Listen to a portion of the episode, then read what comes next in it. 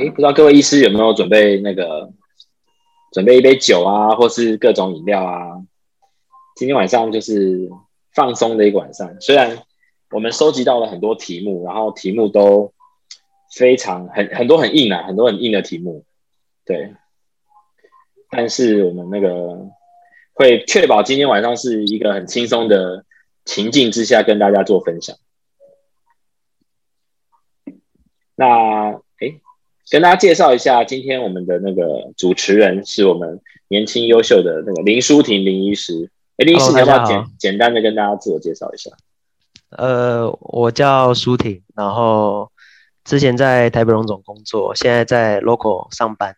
然后之前在录我们那个牙科 CEO 的 podcast 的时候，都有访问过卢家正医师还有汪生鹏医师，他们都是我们的访问嘉宾，所以很感谢今天大家来参加我们的活动。那大家今天问的很多问题，我们都有收集起来，但没有办法在今天一个半小时里面全部完完全全一一回答。但我们有统整，那如果之后问完，还有一些剩下的时间，会让大家做更多的 Q&A。好，哎，不知道大家有没有都有看听过之前的那个 Podcast？对，然后我们也帮大家再把那个连接整理在我们新的牙科 CEO 的社团。那今天大概有二十几位医师已经加进社团了吧？那还没加的，记得那个收 email 里面都有我们社团的连接。那请大家加进来，我们还有很多后续的一些精彩内容可以在社团里面讨论。对，大家看到卢医师已经躺下来了，卢大已经躺下来了，非常轻松。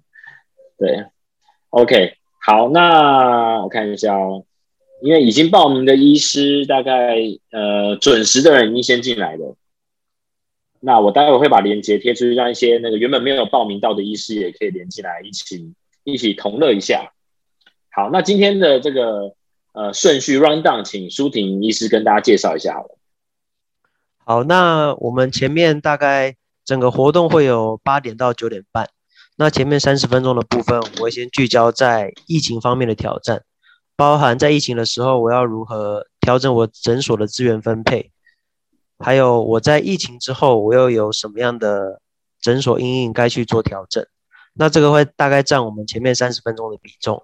那接下来的问题就会比较聚焦在一般的开业，像是开业的选点、开业的资源、开业的资金，以及开业的时候要合伙还是要独资等等。所以分为前面的三十分钟一 part，以及后面视状况四十到五十分钟另外一 part，最后则是让大家开放 Q&A。这是我们整个今天的架纲架构了，对不起。OK，好，那我们就很欢迎我们今天的来宾。我想大什么什么？OK，大家对于呃，我我是要说，大家对于那个卢大跟汪哥，我想应该都很熟悉啊，应该不需要再。自我介绍，多做介绍，应该不用了，应该不用。对，大家就是当好朋友在那个线上，然后喝一杯。那先先先喝，先喝一杯啊，先喝一口好。大家有没有饮料拿起来？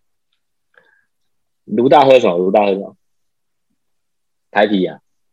哦，我这是金色山脉的什么蜂蜜？汪哥喝什么？介绍一下。对，很健康。太健康，太健康。好，喝一杯水。不是，因为我只要如果我喝啤酒，大概等一下全部都交给你们就好了，因为我大概等下就倒了。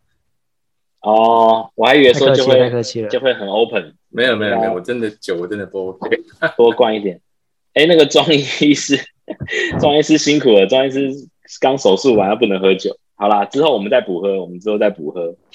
OK。好，那我们就把握机会。我刚才把链接也分享到社团里面了，所以有一些医师会再陆续再加进来。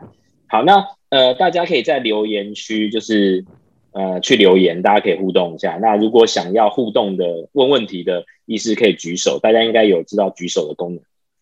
对，举手之后我们就会帮你呃拉进来，你就会可以开麦克风跟镜头，那跟跟我们直接对话。好，那因为问题真的很多很丰富啊，所以。就把时间交给舒婷吧，我们开始吧。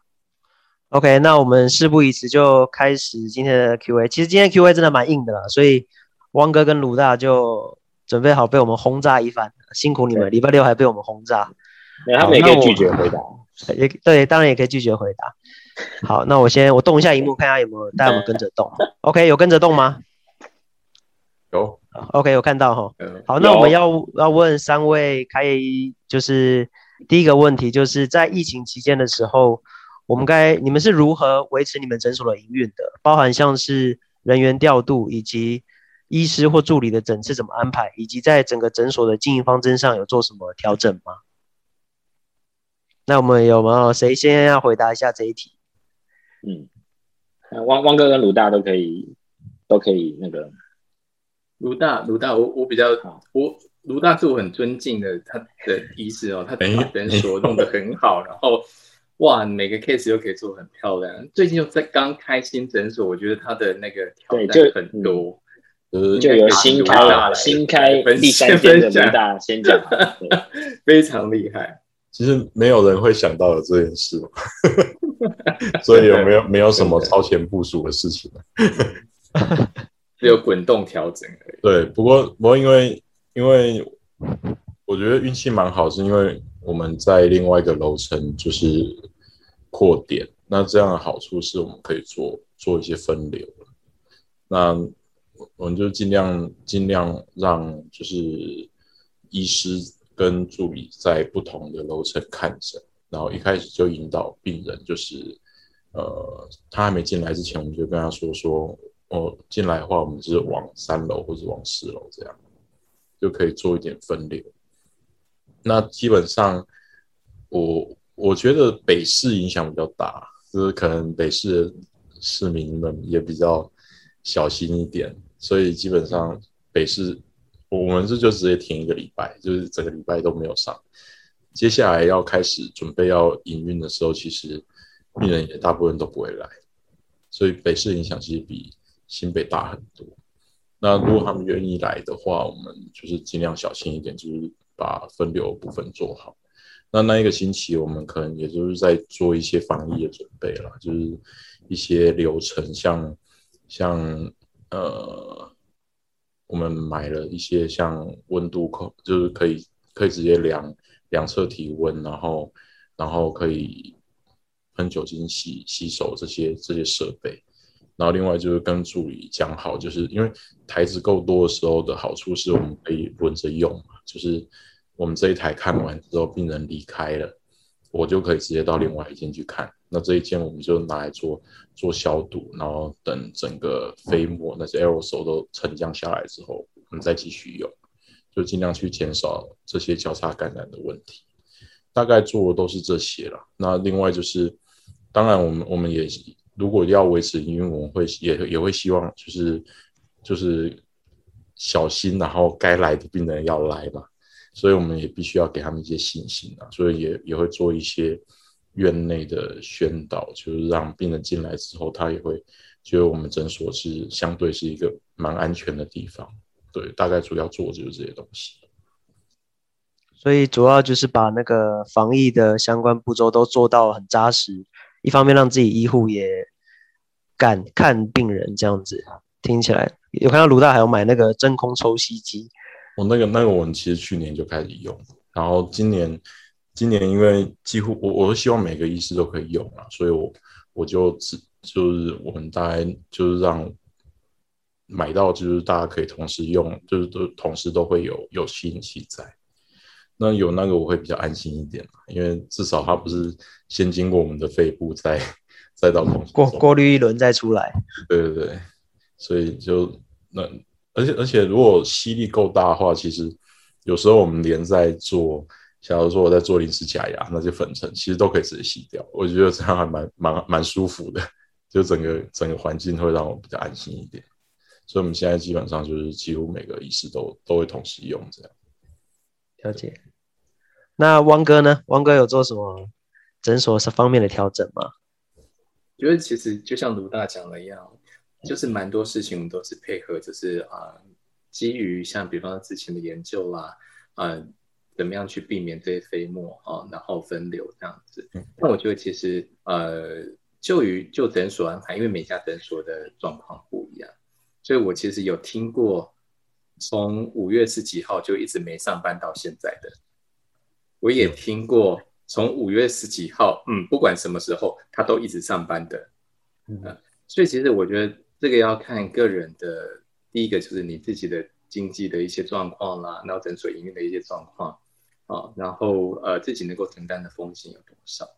那我个人其实是比较偏向于我一开始做事情都会先把事情最糟的情况先把它挑出来啊，比方说最糟的情况可能是诊所有人感染啦，啊，病人有人感染啦，你直接就被隔离两个礼拜，直接就被停业两停就就就必须要停止营运两个礼拜。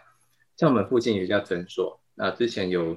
呃，有里面的工作人员中奖，结果他呃就消到两个礼拜之后，但是他的营运状况一直过了一个多月之后，才慢慢稍微有起色。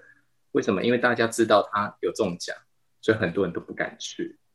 对，所以我会先把这件事情放在最前面，避免就是我们工作人员或者是病人有可能中奖，然后再去对这个部分，因为只要中一次，其实市场很伤啊，很伤。哦，那不是不是只有对营运本身了，还有包括我们自自己伙伴的一些身体的健康啊、安全嘛，哦，甚至他们家人的安全哦。那所以其实对我来说，就是跟卢大讲的一样，我们就是飞沫机嘛，然后呃隔离衣啊这些都会会备。那就人员的安排的话呢，我们就是避免在诊所吃东西，所以那个呃诊次会安排呃一个诊。可能助理来就来个诊次，然后就又回去了这样，哦，然后当然这样会对于他们的他们他们的班一定都是排不满的啦，哦，那至于薪资的状况的话，就看大家自己怎么去调整。我们还是给接近全薪啦，因为因为我们助理都工作很久，所以即便像六月一整个月，大概我们上班的天数，只要他们不打疫苗，我们就没有没有上班了，所以呃。在六月期间，大概工作天数不到三分之，大概三分之一哦，三分之一不到哦。但我们还是给全薪，因为想说，其实就当做是给他们一个鼓励这样子。对，那但我觉得这个还是得还是要看个人的状况哦。对，大概就是避免最差的情况出现，那你就可以经营的会比较顺畅一些了。这是我的想法。嗯、了解。那陈医师有没有什么部分要？帮忙总结一下。对我，呃，我想我我们最主要就是配合降载，所以我们诊所不大嘛，五张治疗椅大概分三个区，所以后来这一个诊室原本有时候会到四五个医师的，就变成最多三个医师，那就一个区域一个医师，然后一个病人，那病人跟病人之间也不重叠，这样子用这个方式去分流，所以五月中以后，其实病人量就直接剩下大概两成到三成。一直到六月中，慢慢到现在，大概是疫情前的爆发前的大概一半，对，所以大概主要是降载。那该买的一些设备啊、防护啊，那都一定要做到好。这样其实没有本钱去全修整啊。那一部分也真的，你就发现，哎、其实牙痛的病人还真的还蛮多的。还有什么隔离在家健身运动，然后扑街，然后牙齿怎么撞到嘴唇里，很惨，超惨。那刚好因为我还有在看，就帮他做，就需求内外都缝那。加起来二十几针吧，也蛮蛮。如果我没开，他就真的很可怜，对啊。所以，呃，这是我们大概就是这样子去应付了，嗯嗯，主要就是降载跟那个对降载跟防护感控，嗯，对啊。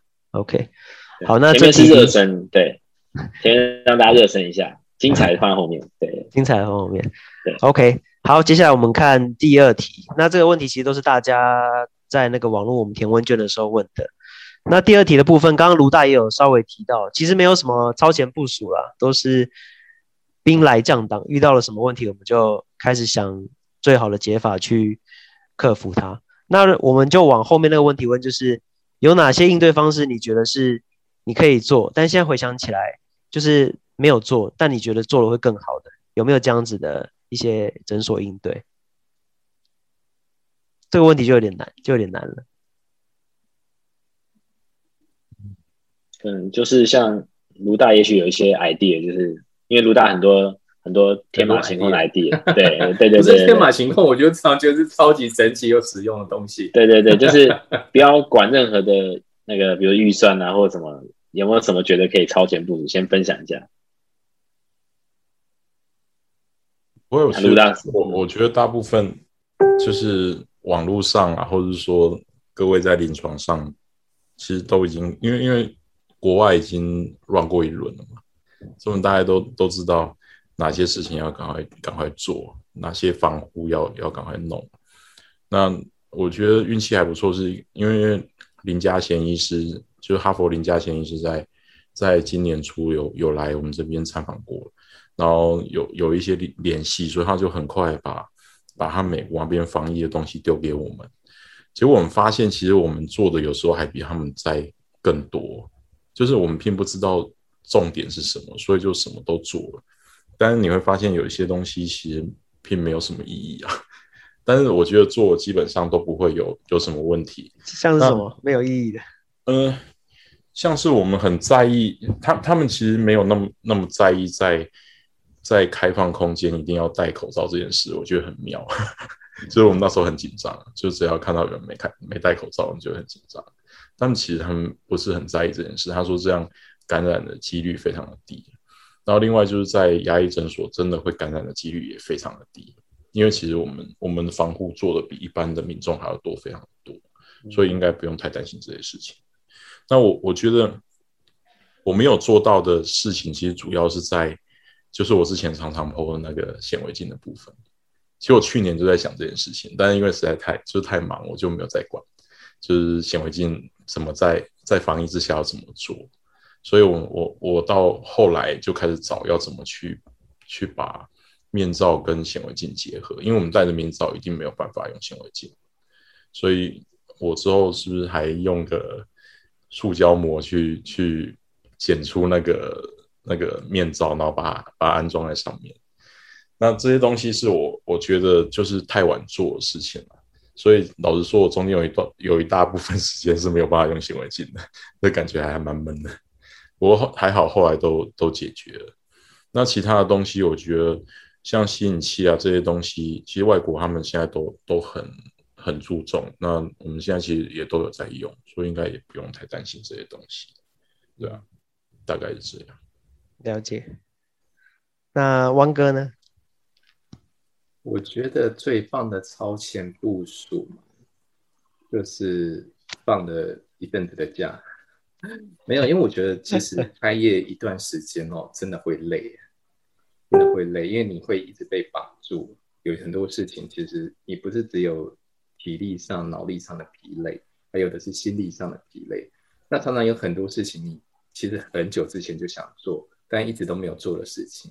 我觉得其实放假也有好处，就是啊、呃，你可以去花这个时间去好好整理一下自己的人生之后。啊，或者诊所该往哪个方向？我觉得这也是一个很棒的事情。对，所以到目前为止来讲，我觉得超前部署嘛，其实也没有啦。就是说，其实还是一样，一直不断的，因为我们也必须要配合指挥中心、配合政府的防疫的措施，所以有些像三级啊这些，呃，都是后来发生，那我们就是呃应对嘛。那呃有问题来了就解决问题。对，那我觉得。该做但是没做的呢？老实说，我觉得经营一家诊所，如果你想做事情的话，永远做不完。所以我觉得很难说，呃，什么是该做但是没做的？那到目前为止，我觉得太多事情真的还可以再做，可以再做，可以再做，你永远都做不完的。对，所以呃，我觉得就是尽量的去解决问题，然后尽量的去做修正，然后配合自己的经营状况就好了。哇，王哥这一席话很很触动啊，但又很真实啊。其实，其实我们我们很多该做都没做，是修正。嗯，这倒是真的，这是真的。所以我觉得刚好有机会可以放个假，应该算超前部署。真的，呃，这是这可能是我我这两年来陪伴小孩最多的一段时间，真的真的，包括他们也没办法上学。对呀、啊，他们也没办法上学。对，然后所有线上课程的功课都是家长在做。这一集突然偏掉了，超前部署，超前部署，超前部署。那陈医师呢？我觉得可以，就是到进到下下一题去去讨论。嗯，好啊，那我们这下一题，等一下哦。好，那这一题还蛮多医师有类似的问题啦，就是因为美国也乱过一轮了。那也有听到美国有一些诊地方都是报复性的看诊，那几位院长们，你们觉得疫情之后，整个台湾在牙科诊所这方面会有什么样的发展，以及你们的诊所经营方针会因为这样子的发展做什么样的调整？这问题还蛮蛮多人有类似的问题在问。比比如说，可能先大家觉得大概几月以后会比较恢复到五月以前的这个看诊的常态，至少恢复到常态。大家觉得大概几月？我觉得每个诊所的体质不大一样，就像我我两两个诊所的体质也不一样，所以他们我们预估的就是恢复的时间也不一样。就如果像、嗯、像我新北市，我新北市在板桥嘛，板桥基本上影响非常的小，就是 对，已经恢复了。最最严重的地方影响最小，也有也最让我害怕，你知道？就他们想来，我不敢看。新北人很勇敢。对，然后台北是又太小心，就是 有那种我觉得你根本就不可能会有的，然后他也也都不来，所以我觉得像新北可能对我来说，可能两个月到三个月应该就恢复。那如果是北市，我可能要抓到四五个月，比较会比较好。对啊，那调整我觉得麻烦的，其实在这些延后病人要怎么去疏解。那我就把它。我我的想法就是这段时间是我借来的嘛，我到时候可能就必须要还回去，我可能要多上一些诊次去把他们消化掉。嗯，对啊，因为他们不是消失了，他们只是往后塞。那因为我后面本来就有既定的病人了，就我我的约诊大概到十十月多，所以往后塞的病人只会把那些病人再再变得更急而已。所以到时候一定是得势必要加诊去去。把这些东西消化掉，我相信我诊所的医师应该都都有心理准备，大概是这样。所以卢医师之后就在经历一段报复性看诊的状况，一定一定会啊，一定会。好，那王医师的部分呢？呃，我们我只有一家诊所嘛，哦，那所以其实对于我们来讲，很多病人的确在台北的病人其实真的会比较小心，对。尤其我跟卢大的诊所都是在东区，我们这边的病人会特别的小心。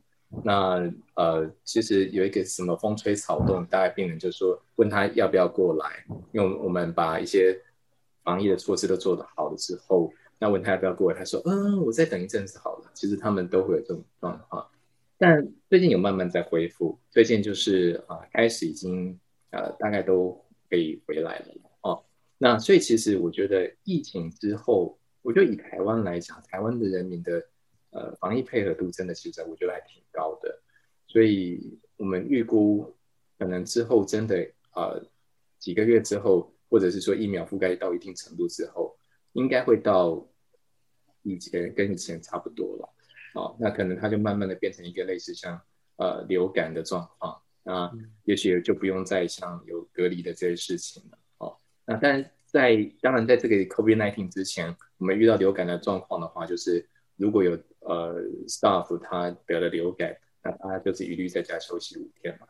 那我觉得可能会变成类似像这样子，对，这是我的想法。那嗯，之后另一方针大概我觉得就看你原本是怎么经模组，我觉得变化应该不会很大，变化不嗯。会不会有可能说，未来每一个病患在进来之前都要携带？可能那时候居家快筛可能已经是一个很大家很普及的东西，或者是诊所自行帮病患做快筛，是不是有没有这样子的可能性？嗯，我就我就打算要讲这一件事情。对，因为我们有去做一些，这可能就比较像超前部署啦。我们去 study 说，像香港啊、新加坡他们解封之后。不是微解封，是 解封之后，然后餐厅或这些服务业它开始正常营业的时候，其实政府会去规定说，你这些呃服务业的一级危险的这些呃工作人员，他必须十四天要有一个快筛的这个记录。那前两天也看到说，好像政府要推出一个呃什么什么什么什么护照之类的，就是你有打过疫苗的，然后你你的所有的快筛记录都会未来读健保卡就可以读得出来。所以它未来会变成一个一个 protocol，就是一个标准程序。所以病人进来，我们除了读云端药历之外，我们还要去读他有没有快筛过，然后有没有打过疫苗。这到时候变成标准的流程。一个是这个 check 的部分，那另外一个是很有可能牙科诊所它也会变成一个呃提供做快筛的一个服务的机构，甚至纳入健保，我觉得都不是不可能。哦，就是他已经有说嘛，你可以去申请，就自费快筛，然后诊所好像最多可以呃收一千块吧，就是除了买快筛之外，就反正你可以收自费啊，这个是已经已经有公文的，所以它可能会变成未来我们呃七啊、也许八九月之后的日常。哎，这个是我认为会比较有别于过去我们看诊的模式。哦，这件事情是可以大家再再好好的 follow 一下。嗯，OK，了解。那针对这一题，大家还有没有什么想法要做补充？没有的话，我们疫情的题目大概就告到这里告一个段落喽。OK，好，那统整一下刚刚或或对啊，或者是说讲到这个阶段，有没有人真的疫情还想要？对，特别想要知道什么的，对对，大家还有没有什么？可能我们还还有三五分钟的时间可以再来交流一下，两三分钟可以打在聊天对话框那边。如果针对疫情还有什么想要问几位院长们的问题，好，那我可以顺便这边补充，就是看到比较狂的那个超前部署，大概就是那个曹浩威医师嘛，直接在。那个 月亭外面就架一个那个快筛快筛快筛站哦，这个真的就在牙科界来说算超前部署啦。对，所以这是比较狂的做法，大家就比谁家前面的那个那个人行道还要宽这样。好，有有医师问那个房租的问题，这个我们就比较比较大家我知道的都蛮。怎么样？有有好有坏了，我不知道两位医师先分享一下房租有没有得责让这样。我的房东其实我真的我也听过有好有坏，有听过就是诊所每个月房房光房租就是因为有呃两家诊所，光房租可能就超过哦不，他是三家诊所，光房租就已经接近百万，然后房东就一直避着他，房东完全不想跟他见面这样，对。那我的房东是，呃，我打电话给他，我跟他讲说，我们可不可以做个调整？然后他说好，给你调整，没问题。然后他就很阿扎里这样子，对。所以其实我觉得这真的还是要看房东嘛。但我我觉得，嗯、站在诊所经营的立场，就是不要害羞 去讲这件事情，因为其实我觉得，呃，像有些人他就会觉得说啊，我好像经营牙科诊所，然后去跟房东讲房租问题，好像是不是？有点比较不好意思，这样。那我觉得为了为了诊所的前途，我觉得这个真的是呃，也可以去讲一下。对，嗯，你刚讲三间经验算好这样子，哎，对。卢那汪哥刚刚讲三间诊所房租百万，然后卢大想说，嗯，你不是在说我？嗯，是哦，不是，不是，不是，不是，不是卢大本人在这边，我不对，对，那个是另外一个朋友。不过我我房东跟两间真的差很多啦，这一一个就。我才刚就是，因为我都不是自己打过去，我通常都是透过助理，因为我助理实在太会杀价，就有时候就是院长本人反而会有一些矜持，但是助理完全没有下限，所以他们都都会狂杀。然后就是板桥助理打过去，他就直接说好，那就五折。我说哇，什么五折？我听过最最最低的哇哇几个月，东区的就完全不理我，东区的是一直一直催，就是要要助理一直打电话过去，然后一直到最后。到到应该到上个月上个月底才说好了，那九折好了。我 说哦，九折哦，那 好吧，OK 啊，也只能这样，就是反正就是看看房东啊。不过不过东区的房东好处是他很有钱，所以他也不大不大涨我房租了。但是他就是遇到这种事情，或者在一些小细节上，他就会会毛很多。嗯，大概就是这样。我我在整，嗯，蛮蛮就是蛮建议大家还是要讲啊，因为毕竟这种状况啊，我觉得对对诊所来说，这样一定是比较好的，对啊，或多或少都会比较好。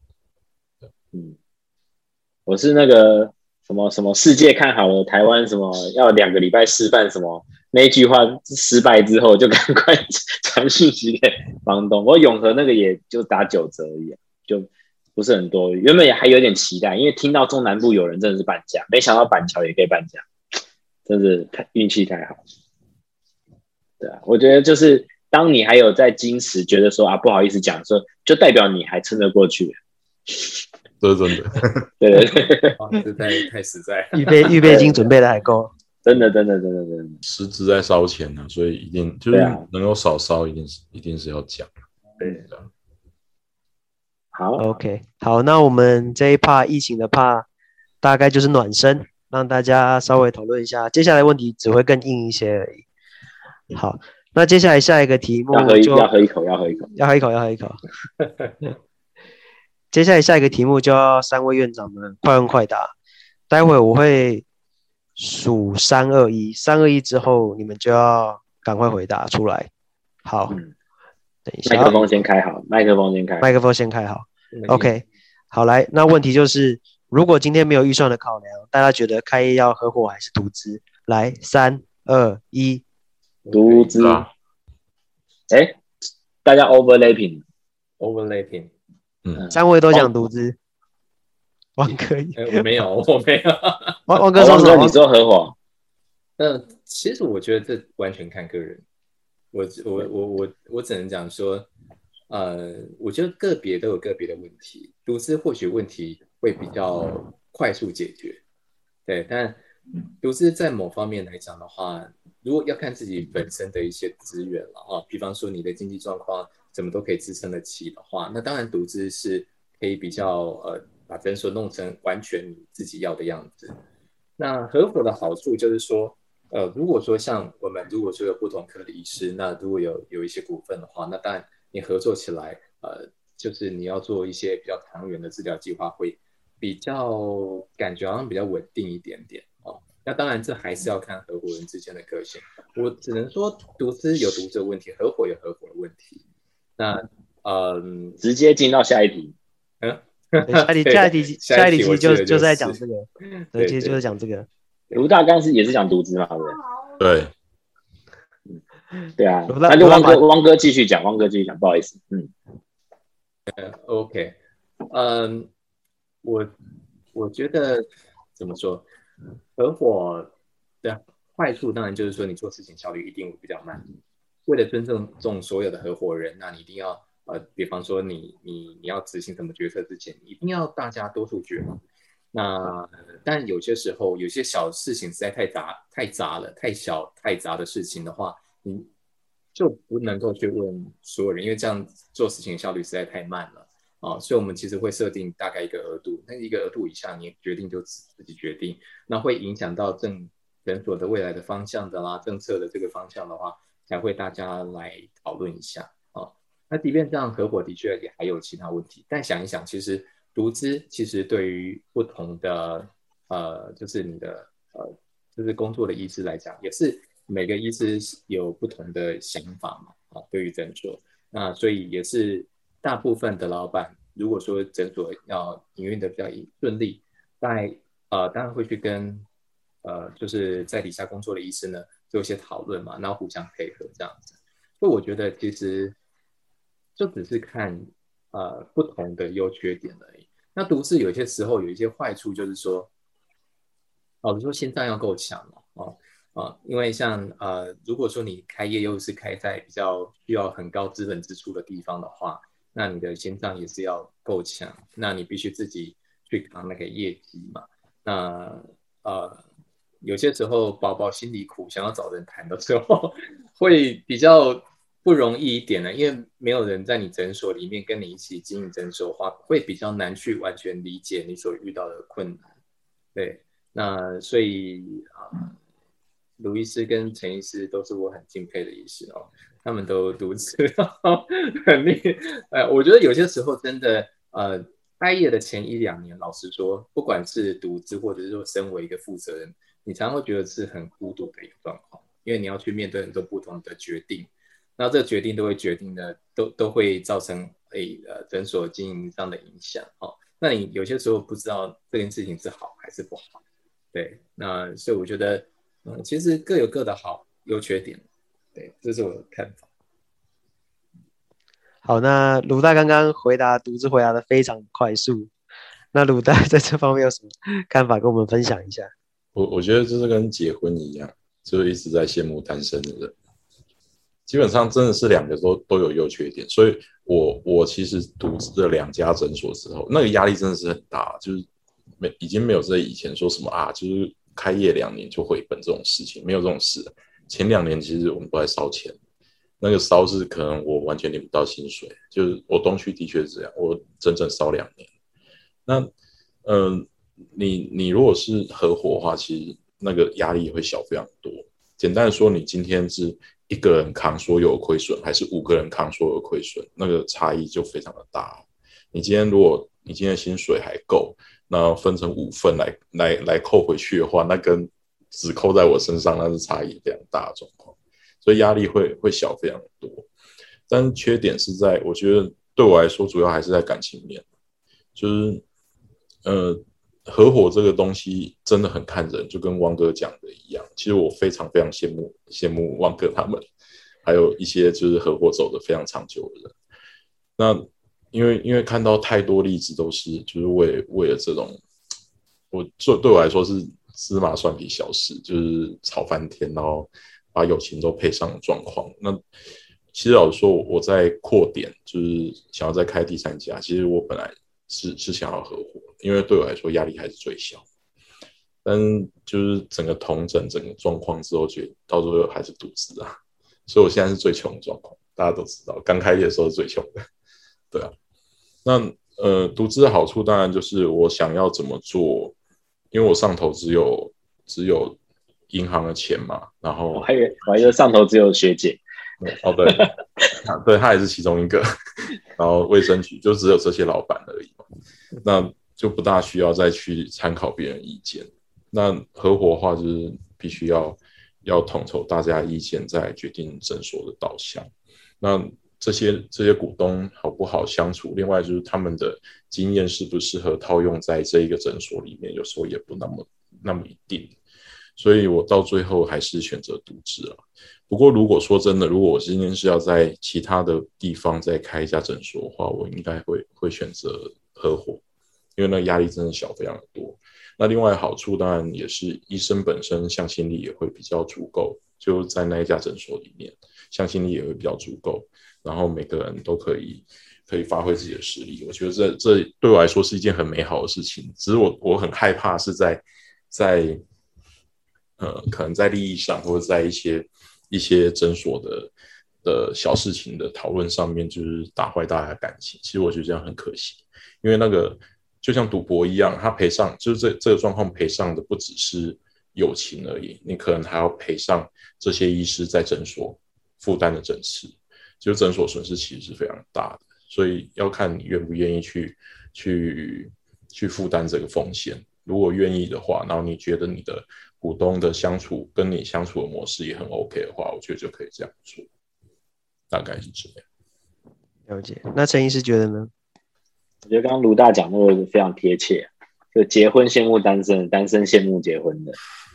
然后就也有一个说法嘛，就是说你要不要跟自己最好的异性朋友结婚，或是交往？有时候你们是很好的朋友，一交往，交往就有可能会分手。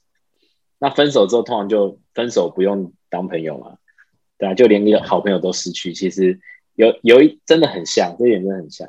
那我觉得那个除了财务上的压力啊，有一些是呃有我看过几个成功的案例，他们是真的分工做得很好。有的就专门在这个人事上的管理，有人负责采购，那有人可能就负责医疗上面，就是对医生的管理。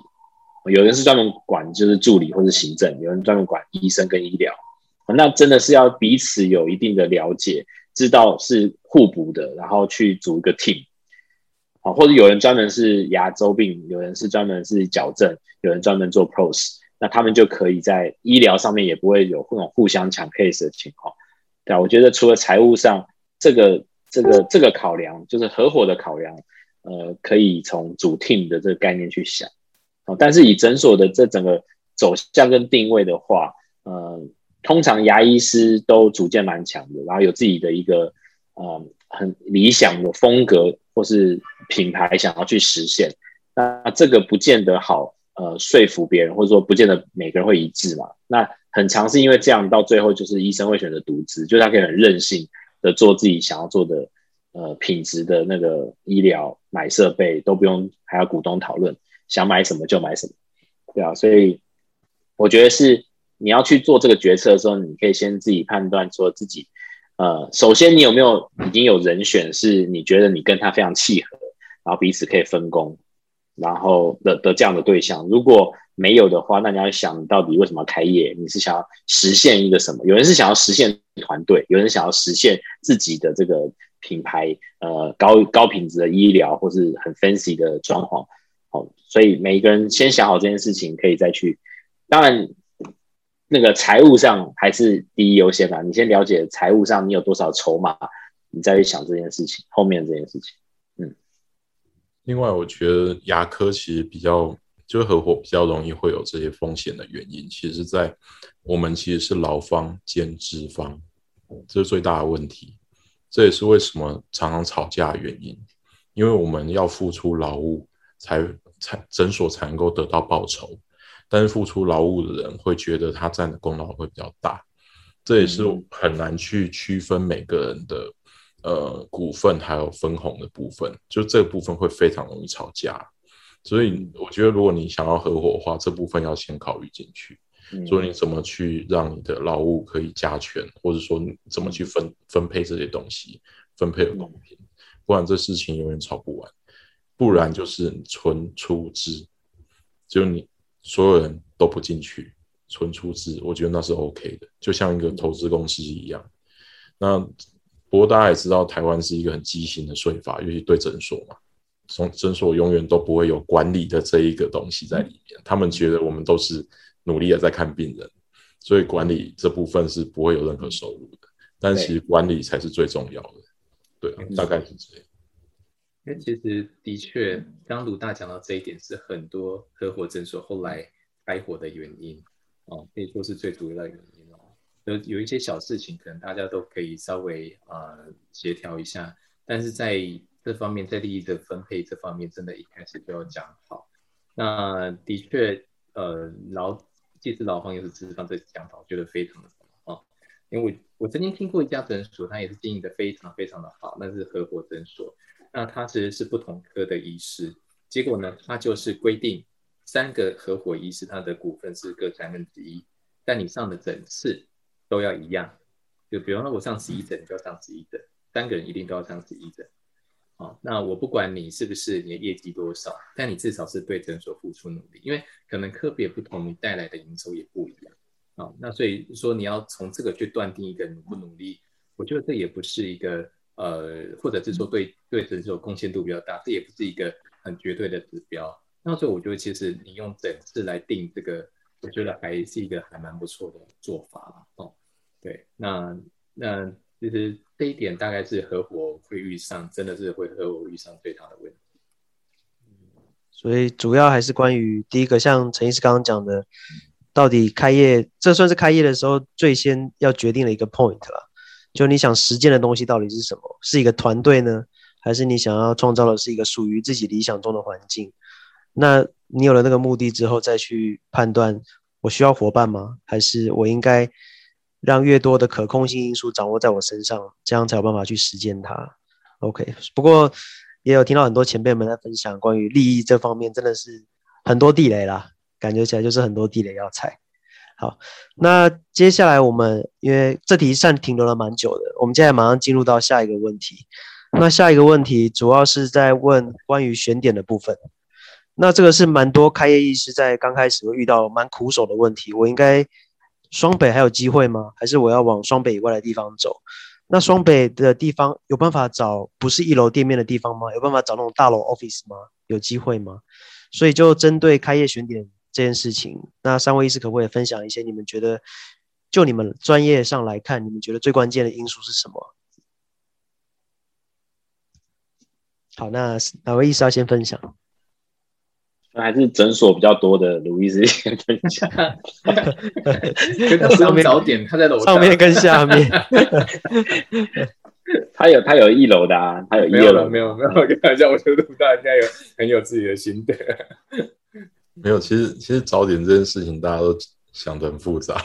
其实我那时候那时候会开第二家是因为离家近。这也很重要，这也是一个关键因素啊。对，因为那时候搬到板桥嘛，然后哎，板桥也算是新北首善之区了。然后我就那那我们就找个点开好了。而且那时候其实我对东区有一点厌倦，那时候是东区开业开业第四年吧。其实那时候已经开始有一点利润了啦，就是就前面那两三年基本上是看不到什么利润，都都在都在亏本。那第四年的时候就觉得，因为东区几乎都是，就即使我想要做鉴保也做不到的地方，所以我一定要很努力的想办法让让我进来病人是是要来做自费的。那他们进来，他们也是为了要做自费，他不会让你让你做很多鉴保。所以他们都是有目的性的过来，那呃，但是就这就跟我以前在永和待的时候那种那种氛围差很多，就是永和就是健保跟自费一比一的地方。那我想说，或许我找找个点做弄一家这种诊所，或许压力也会小一些。那所以我觉得重点还是在你一开始想要做什么样的东西。再来选点。你今天如果说我今天想要做一些像呃比较高阶的美学啦，或者比较复杂的职业案例啊这些，你如果在在像呃比较偏远的地方来做这件事情的时候，就会你会觉得你的时间都被其他的健保的小资料给占用掉，就会有这种排挤的效应。所以一开始就要决定你自己想要做什么东西。那有些人说，我就是要就是看很大量的健保病患，那对我来说，呃，这样压力比较小，而且对我来说，其实健保也是钱嘛，对不对？就是我我并不觉得做健保有什么坏处了。那我只要我的治疗对得起健保给我付给我费用，我觉得就 OK。那这时候你选的点可能就不会在 像我在呃东区的的中心地带开一间那种诊所，然后你想要做很多健保，那就完全背道而驰。所以我觉得重点一开始你要你要主要是你要做什么，再来就是你的病患来源是什么。就是你今天如果说我今天是要就是堵路过客，就是大家进来洗牙，然后我去跟他们拔钢筋，然后开发出一些自费。那像这种模式的时候，你就不可能像我一样，就是一开始开在四楼，因为四楼绝对不会有这种过路客。对。那时候我记得最最深刻，就是我每次都说我周六晚上那时候开诊的时候，就站在四楼的窗边，看着忠孝复兴的车水马龙，还有过马路的人潮，但是没有任何一个人会进我的诊所。就是那那个方向，如果你你想要做的是是很多健保、很多 NP 的这种这种方向，就绝绝对不会在那个地方开。你一定是找一个呃社区。可能大型社区的出口啦，或是十字路口，你可以最简单方式就去站啊，你就去站在那边，算人家附近诊所进去的病人多不多嘛？这是最简单的方式，就可能就用这种方式来选点。那如果你今天是我今天就要做高阶治疗，我的病患是来源是来自于我之前的，可能我之前的 reputation 就很好，然后手上就有很多病人，或者说我今天是利用网络行销把病人抓进来。那你就可以可能开在像像我们东区的那种诊所的位置，我觉得那那样就就有可能做起来。大概就是一开始你就要决定这这两个方向，大概就这样。好，那汪医师也不是开在一楼店面，那有没有？对。不过其实因为我这呃这个嗯超过二十年的生涯嘛，那其实我参与了很多开业。老实说，我参与了非常多各种不一样的诊所的开业。所以我就就像鲁大讲的，看你想要做什么。当然也有人不清楚他现在这个阶段他想要做什么的。但那我觉得就有一位医师他是非常成功的，我觉得他也是一个呃，他就是做当下。比方他当下刚开始开业的时候，他想要做主主要以健保为主，所以他开了一个健保诊所，很成功。那呃就是病人量非常的多。然后呢，等到一级阶段之后，他觉得他需要不一样的职业生涯了。所以他就开始开了一家自费的诊所，就这家自费诊所，呃，就会在比较市区哦。那后来也很非常的成功，非常成功。那在又过了一段时间，他觉得他应该要来开一家更高级，然后大概就是接一些呃比方说那个呃外国的病人了，所以他又开了一家更高级的牙科的诊所哈。那我觉得其实这样也是一个蛮好的一个方式。那呃，所以其实像刚刚卢大讲的去站点，其实这件事情这件事情我也做过哈，就拿个计数器，就站在路边，然后你站在那边，然后看他两个小时经过两个小时经多少人经过那个点哦，这件事情我也跟我同学做过啊。然后或者是说去找那种啊、呃、便利商店呐啊，或者是补习班旁边呐啊，这种这种呢，其实都我这种事情我们都做过了。那呃，但如果说是高级的话，大家也可以想想看，米其林三星餐厅都是怎样？你要开特别开车特别到那个地方去吃的。所以其实如果你想要做的是这方面的话，其实呃，就是比较高级高阶的美学的诊所的话，其实我觉得点倒是不是那么一个重要了。对，然后看 reputation 啊，然后还有看你的呃，当然如果加上一些宣传的话，哦，这个点呃，店租的成本也可以比较低一些。所以呃，我觉得其实就是看自己的职业的方式，先是看职业的方式，然后当下你觉得最可以 afford 的一个一个条件，我觉得觉得也很重要哦。你不要说呃，就像卢大刚讲，你要在东区然后开一间专做健保，那嗯，对对会很辛苦。对，嗯，好，那陈医师要不要在这个选点这个部分帮我们做一些统整？OK。呃，我觉得第一个是说，呃，回到说你想要做怎样的诊所，大概可以分成两类啊。哦，一类就是社区型，哦，社区型大概就是你就一至少一半健保，一半自费，那你就不一定要在什么捷运啊，或是不一定要在什么商业区，你就是以附近的住户为主，社区型的。哦，那也要要路过路客，所以你一定要在一楼。社区型很难做到大楼上面。那另外一个就是广告型了，广告型的话就是你你可以用各种商业方式去做行销，然后你就可能要交通很便利，因为人家听了呃看到广告之后会过来，那就可以在大楼里面哦慕名而来的，或是你就可以很偏远，但是非常的豪华也也有可能。那停车就要很方便哦。这这两个要先决定啊，社区型跟广告型。那另外一旦你决定你是是哪一种形态之后。后，你就要去做周边的一些分析啦，包括它的呃医疗资源，比如说有没有医院、长照机构或药局啊，就或者你的竞争分析，就是附近有哪些牙科啊，你可以去看他们有呃那个 Google 评论有几颗星啊什么的，用这种方式去做一些分析。那附近有没有学校，也是一个评估的呃标准，就是说，比如你是你是专长是做植牙跟假牙的，那你附近如果是有小学、幼稚园，这种就没什么帮助。好，那反过来说，如果你想要看 P 的或做矫正，那你附近如果有一些国中小学，那就相对的你的客源就会比较比较多嘛。哦，所以这是比较细的分析啦。我们其实呃已经有整理出一套，就是从什么人口结构啊、财务或者性别、年龄，然后医疗、医疗环境资源，然后学校、商业分析、交通分析，然后配合一些 Google 或是政府的公开资讯，其实可以做很细的分析。好，那当然前面那些是比较呃个跟个人有关，比较感性或什么的，就是卢大跟汪哥刚刚讲，你要先决定你到底要开一个怎样的诊所。好，选好了之后，那有很多的呃很理性的数字化的客观标准可以协助大家去做那个选点这样子。嗯嗯，了解。好，那在选点这个议题上，我想大家也回复的蛮算蛮清晰的，主要就是关于想要做什么以及。后面你要做这件事情，你要看到要多少人？你要在一楼吗？还是希望大家是慕名而来的？OK，好，那接下来，啊、其实我觉得我这边可以再补充一个例子哦。嗯、有些时候你要去找到你自己的特殊点。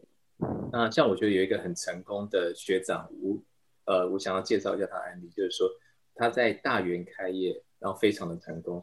那有些人听到大园开业很成功，大概就知道是谁了。好，那当初他在大园，他在选大园跟选桃园的时候呢，他其实心里其实有点想桃园，但后来他决定去大园开，那很多人就不了解，就问他为什么你后来跑到大园去开？就后来才知道，其实去大园开有很多的有很多的好处，虽然是很看起来很乡下的地方。哦，那我其实在他的诊所工作过好几年，那当我去那边的时候，我觉得很有趣的一点是。